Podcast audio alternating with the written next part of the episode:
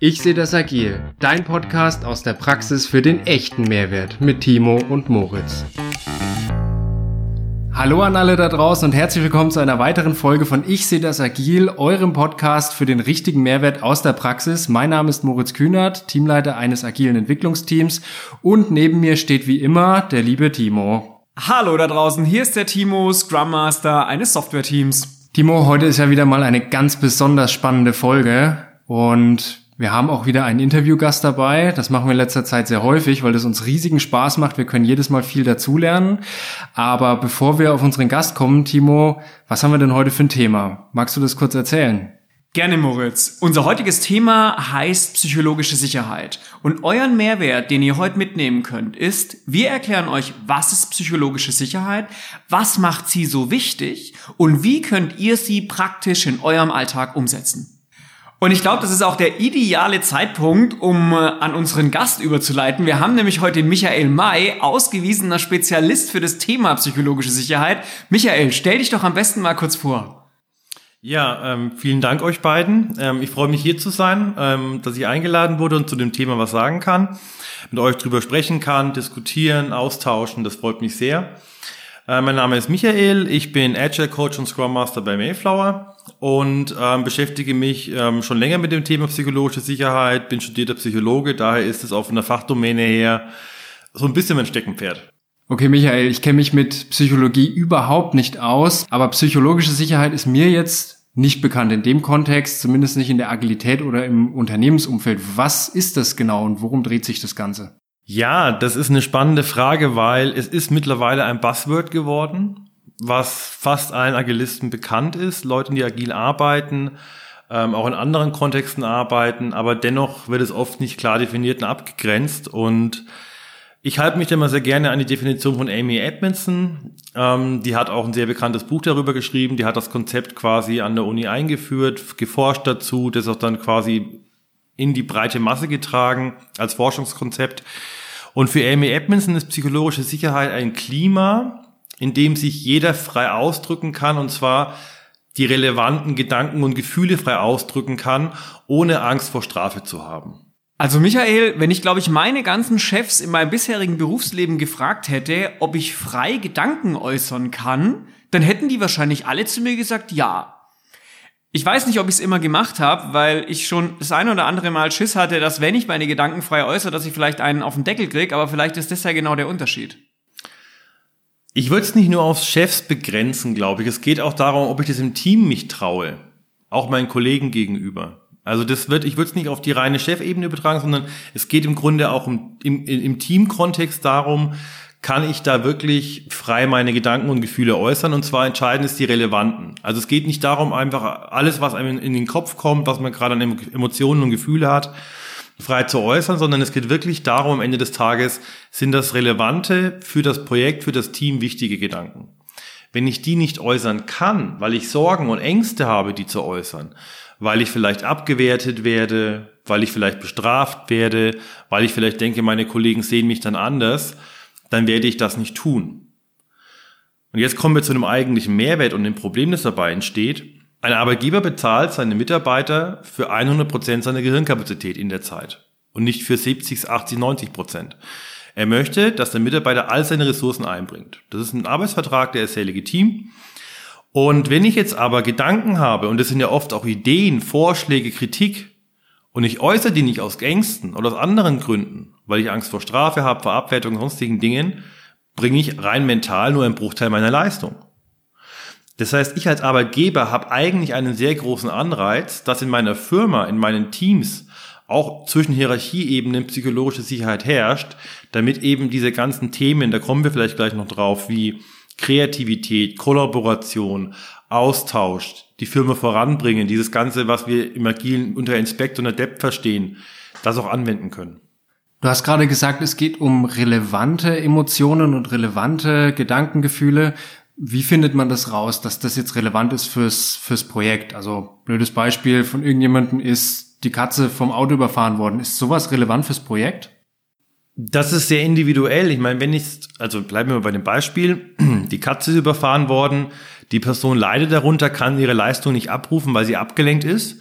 dann ist das in dem Moment natürlich relevant für das Projekt, weil ich muss im Endeffekt ein Forum geben, eine Möglichkeit geben, ein Ventil, wie kriege ich das wieder eingefangen, damit der Kollege wieder konzentriert arbeiten kann. Das heißt, diese menschliche Komponente spielt schon eine große Rolle.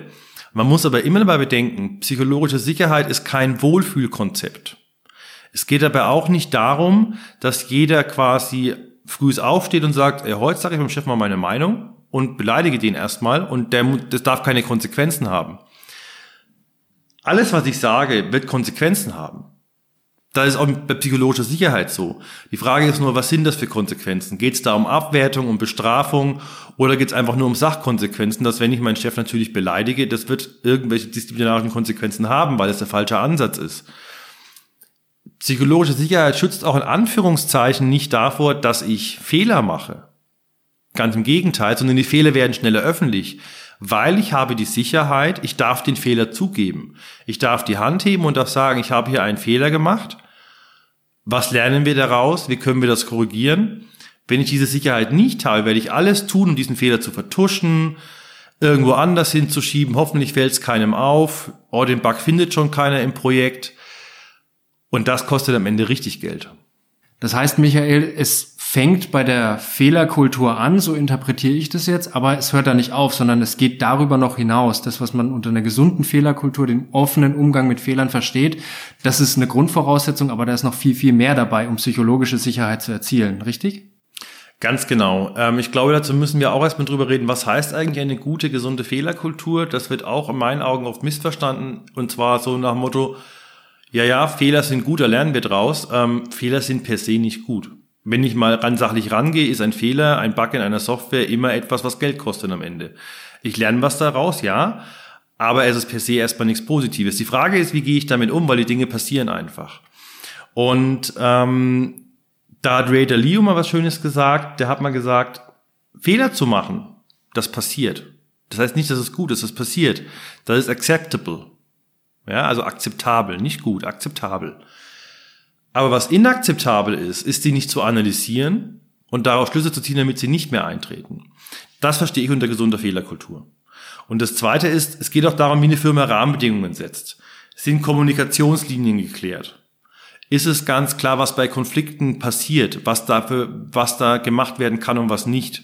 Ja, also wie läuft Konfliktmanagement in einer Firma ab? Ähm, Ray Dalio nennt es auch Explizierung von, von ähm, sozialer Sicherheit, indem er halt sagt, naja, wenn die Dinge alle nur nicht wirklich explizit gemacht werden, sondern implizites Wissen sind, brauche ich in einer Firma drei, vier, fünf Jahre, um zu wissen, wie tickt denn diese Firma in der Kommunikation, im sozialen Gefüge und so weiter und so fort. Jetzt schaue ich mir Firmen an. Ich kenne fast keine Firma, die diese sozialen Aspekte in gewisser Art und Weise explizit regelt. Das macht es neuen Mitarbeitern sehr schwer, Sicherheit zu gewinnen. Was mache ich denn jetzt, wenn ich einen Konflikt mit meinem Chef habe? Wie gehe ich da vor? Was sind bewährte Modelle und so weiter und so fort? Alles das führt wieder zur Unsicherheit. Und der dritte entscheidende Faktor ist das individuelle Miteinander. Bin ich bereit, Risiken einzugehen? Wenn ich natürlich immer in meiner Komfortzone mich bewege und die psychologische Sicherheit nie anteste, werde ich auch nie in den Punkt kommen, mich da weiterzuentwickeln. Also es gibt immer verschiedene Ebenen, sei es die Organisation, sei es die Führungsebene, sei es Individualverhalten und alles ineinander ist vernetzt und das ist auch das, warum wir heutzutage von Netzwerkorganisationen sprechen und nicht mehr von den klassischen Organisationen. Die Dinge sind alle vernetzt und psychologische Sicherheit ist so ein bisschen was wie der Kleber der Kommunikation, der da existiert. Michael, ich fand deine Argumentation vorher auch echt gut, warum die psychologische Sicherheit so wichtig ist. Und zwar hast du das ja sehr stark von der ökonomischen Seite aus argumentiert, dass nämlich ein Arbeitgeber sich 100 Prozent der Gehirnleistung kauft bei einem Mitarbeiter und die psychologische Sicherheit dafür sorgt, dass diese 100 Prozent auch abgerufen wird. Weil oftmals wird die psychologische Sicherheit ja so ein bisschen in die Esoterik-Ecke gedrängt oder in die spirituelle Ecke gedrängt und es wird ihr von der Wichtigkeit her ja dann scheinbar gar nicht gerecht. Da stimme ich dir zu. Natürlich ist es so, keiner von uns leistet wirklich diese 100 Prozent. Das ist eine Idealwelt, eine, eine, um ein Bild zu schaffen. Ähm, es geht aber darum, dass wir vielleicht am Ende nicht bei 50 Prozent landen. Durch mangelnde psychologische Sicherheit, weil ich eben meine ganze Kreativität nicht einbringe, meine Ideen nicht teile. Und das beste Beispiel dafür ist, ich meine, fast alle von uns benutzen Google. Google ist jetzt eine Firma, die nicht so unerfolgreich ist, wie man so schön sagt. Da freuen sich manche drüber, andere nicht. Vielleicht auch je nachdem, ob man Aktien hat oder nicht, das weiß ich nicht. Aber ähm, Google hat von 2012 bis 2016 eine Studie erhoben, das sogenannte Projekt Aristoteles. Da wollten sie rausfinden, weil sie hatten in dem Sinne keine Ahnung. Warum unterscheiden sich die Teams in ihrer Leistungsfähigkeit so stark? Obwohl die Leute ähnlich kompetent sind, ähnliche Skills haben.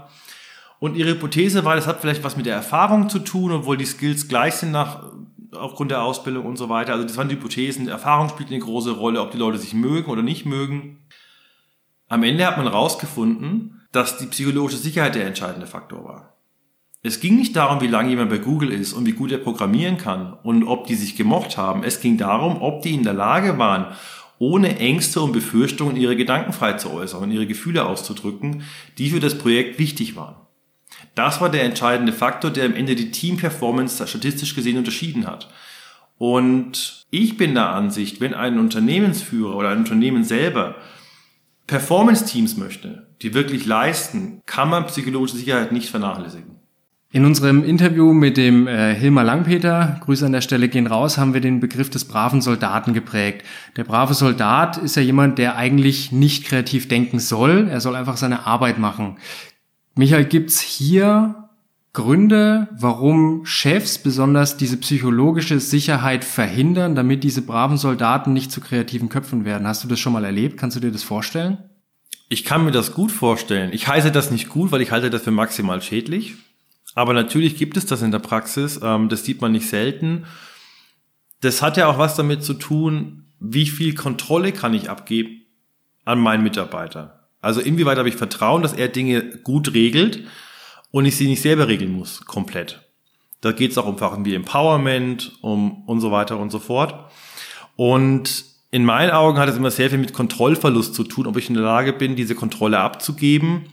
Was halt Chefs dabei übersehen. Mitarbeiter, die nicht frei denken, werden auch nie das notwendige Wissen anhäufen, die die Erfahrungen sammeln, nie mit ihren Ideen in die Reibung kommen und wirklich in die, in die Umsetzung kommen. Und da gibt's ja dann im Magie noch diesen schönen Truck-Faktor. Ja, was ist denn, wenn der Chef tot umfällt? Dann hat plötzlich keiner die Kompetenz, weil er alles selber gemacht hat und die Leute sind anerzogen unfähig. Und ähm, diese braven Soldaten, ähm, wie ihr es schön genannt habt, sind in meinen Augen einfach Menschen, die zur Unselbstständigkeit erzogen werden, Schritt für Schritt.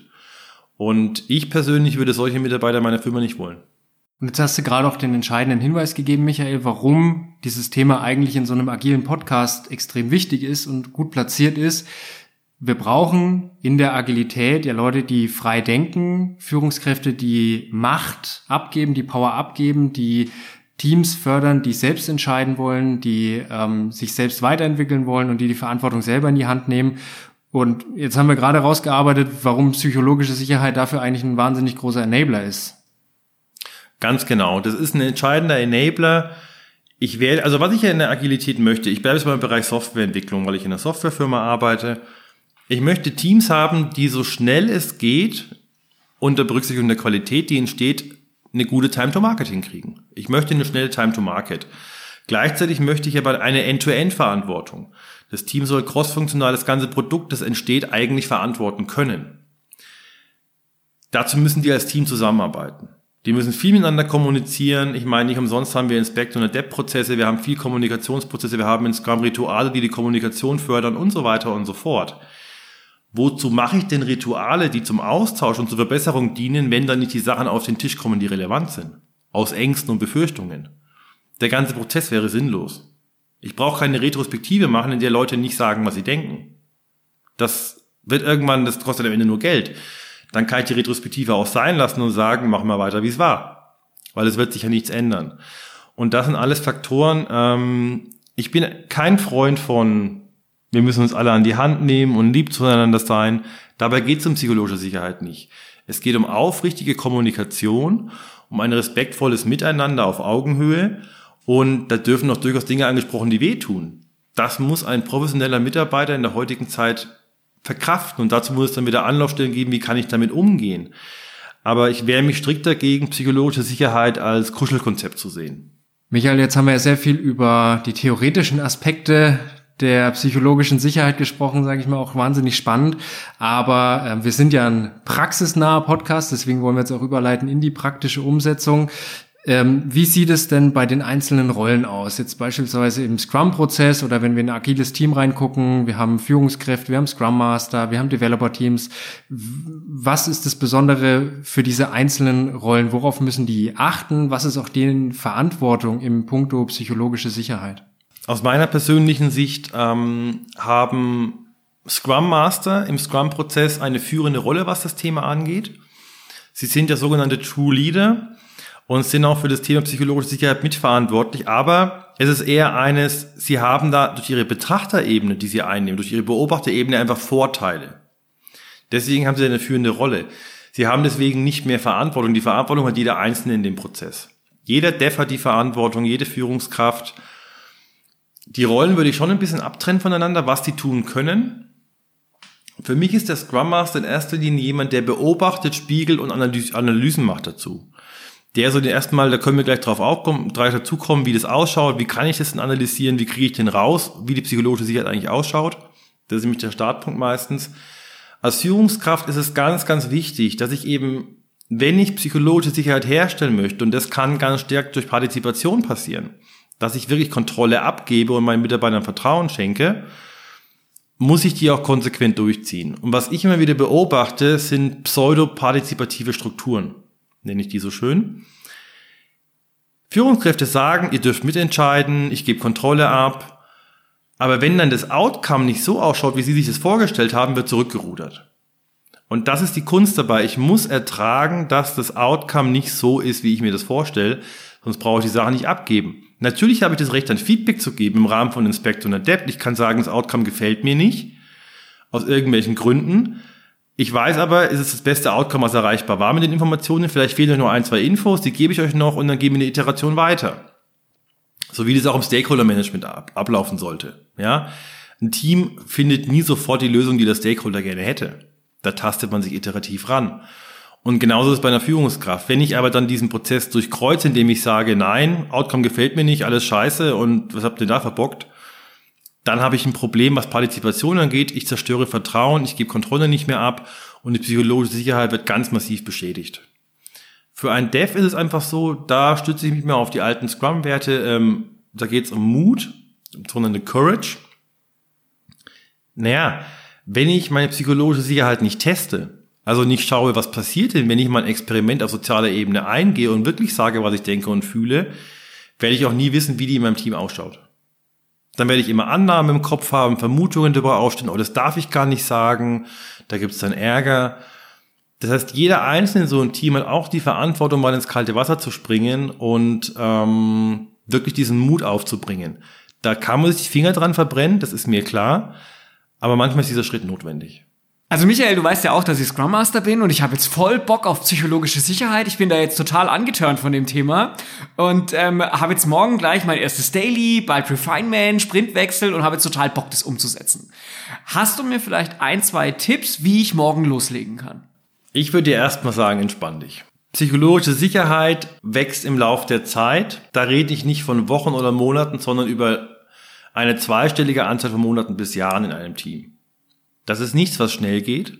Da sind wir auf der sozialen Ebene. Therapien gehen nicht schnell, Bindungen gehen nicht schnell, Vertrauen baut sich auch nicht schnell auf. Und das gleiche ist mit der psychologischen Sicherheit. Was aber für mich immer der erste Schritt ist, ist ein ganz klare eine Analyse fahren. Und zwar nicht aus dem Bauch raus, oh, ich glaube, mein Team hat da ein Problem, weil ab und zu, ich meine, es gibt Indikatoren. Ich sage zum Beispiel immer, Stille, Silence is dangerous heißt so schön. Ich kenne viele Menschen, die sagen, Stille ist Zustimmung. Wenn keiner was sagt, ist es Zustimmung. Ich bin der gegenteiligen Ansicht, wenn keiner was sagt, haben wir ein grundlegendes Problem. Weil entweder habe ich, habe ich Mitarbeiter, die innerlich gekündigt haben, weil sie sich anscheinend nicht beteiligen, oder sie haben Angst, was zu sagen. Und da spielt psychologische Sicherheit eine Rolle. Das ist so ein Indikator. Aber im Kern geht's, es gibt von Amy Edmondson, die das Konzept da geprägt hat, einen schönen Fragebogen und ich starte immer ganz klassisch mit dem. Das ist ein Fragebogen mit einer Skala von ich stimme gar nicht zu bis ich stimme sehr zu da sind Fragen drauf. Da muss ich mich natürlich darauf verlassen, dass meine Kollegen das ehrlich beantworten. Deswegen mache ich den immer anonym. Nicht rückverfolgbar, wer welche Antworten gibt. Und da sind zum Beispiel Fragen drauf, wie, wenn ich in meinem Team einen Fehler mache, wird er mir vorgeworfen. Ich kreuze dann an, wie sehr trifft das zu und nicht. Oder es ist sicher, in diesem Team Risiken einzugehen. Oder niemand in dem Team würde sich so verhalten, dass es meinen Anstrengungen zuwiderläuft.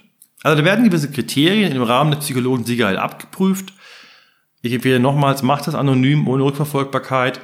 Und was ich dann immer mache, ich, ich bewerte das erstmal gar nicht, sondern ich werte das aus und stelle es dem Team vor. Zum Beispiel in einem extra Termin manchmal oder in einer Retrospektive und sag, das ist unser Status quo, wie interpretierten ihr das, wie seht ihr das? Führt in einem Team, das keine gute psychologische Sicherheit hat, erstmal zur Stille, in der Regel. Weil das ja genau das Thema ist. Wenn ich da ganz gute Werte habe und es, die psychologische Sicherheit schon recht hoch ist, wird es meistens sehr schnell interpretiert und so weiter und so fort. Da bin ich auf einem guten Weg.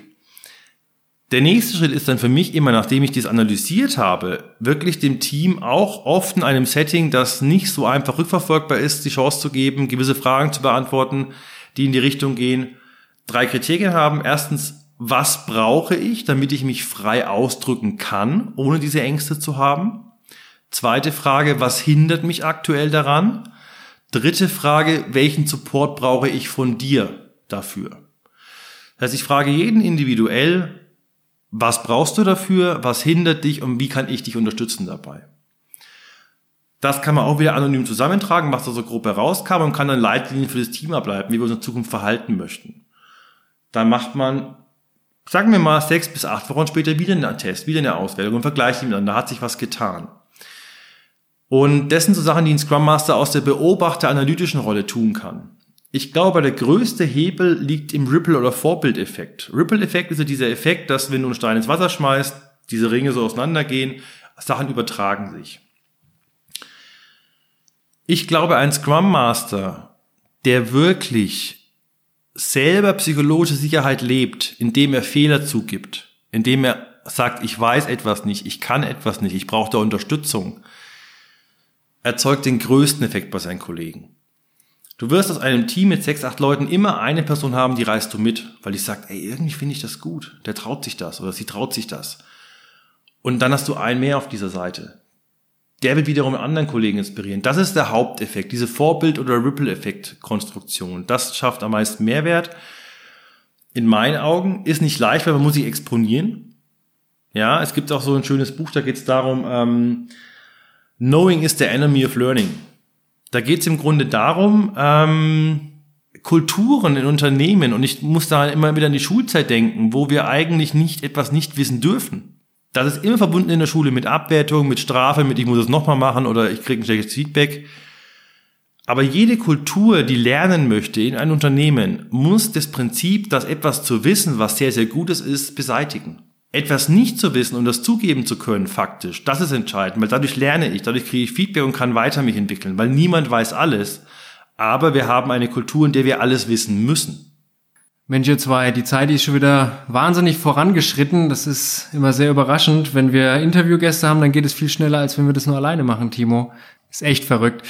Bevor wir jetzt dem Michael die letzten, berühmten letzten Worte zukommen lassen, will ich nochmal versuchen, eine kurze Zusammenfassung von diesen Inhalten zu machen. Es war jetzt wirklich wahnsinnig viel Information. Einsteigen will ich mit, was ist diese psychologische Sicherheit eigentlich? Dieses Buzzword, wie Michael du es vorhin mal genannt hast. Es ist ein Umfeld, in dem ich es mir erlauben kann, meine Emotionen und meine Gefühle in das Team mit reinzubringen, wenn es für den Projekterfolg oder das Team relevant ist. Nicht alles mit reinbringen, aber das Wichtige. Zudem, warum ist psychologische Sicherheit wichtig? Es hat nichts mit Esoterik zu tun. Es geht hier dabei um knallharte betriebswirtschaftliche Fakten. Ein Unternehmer stellt Mitarbeiter an, damit sie ähm, ihre Leistung bringen und die Leistung können Mitarbeiter am besten einbringen, wenn sie psychologisch sicher sind. Gerade in kreativen Bereichen, in Bereichen der Agilität haben wir herausgearbeitet, ist es wahnsinnig wichtig, diese psychologische Sicherheit dem Team zu geben, damit die Leute sich einfach entfalten können und ihre, ihre Kreativität einfach den freien Lauf lassen können. Ein zentraler Faktor bei der praktischen Umsetzung von psychologischer Sicherheit bei euch im Unternehmen oder bei euch im Team ist die Führungskraft und der Scrum Master.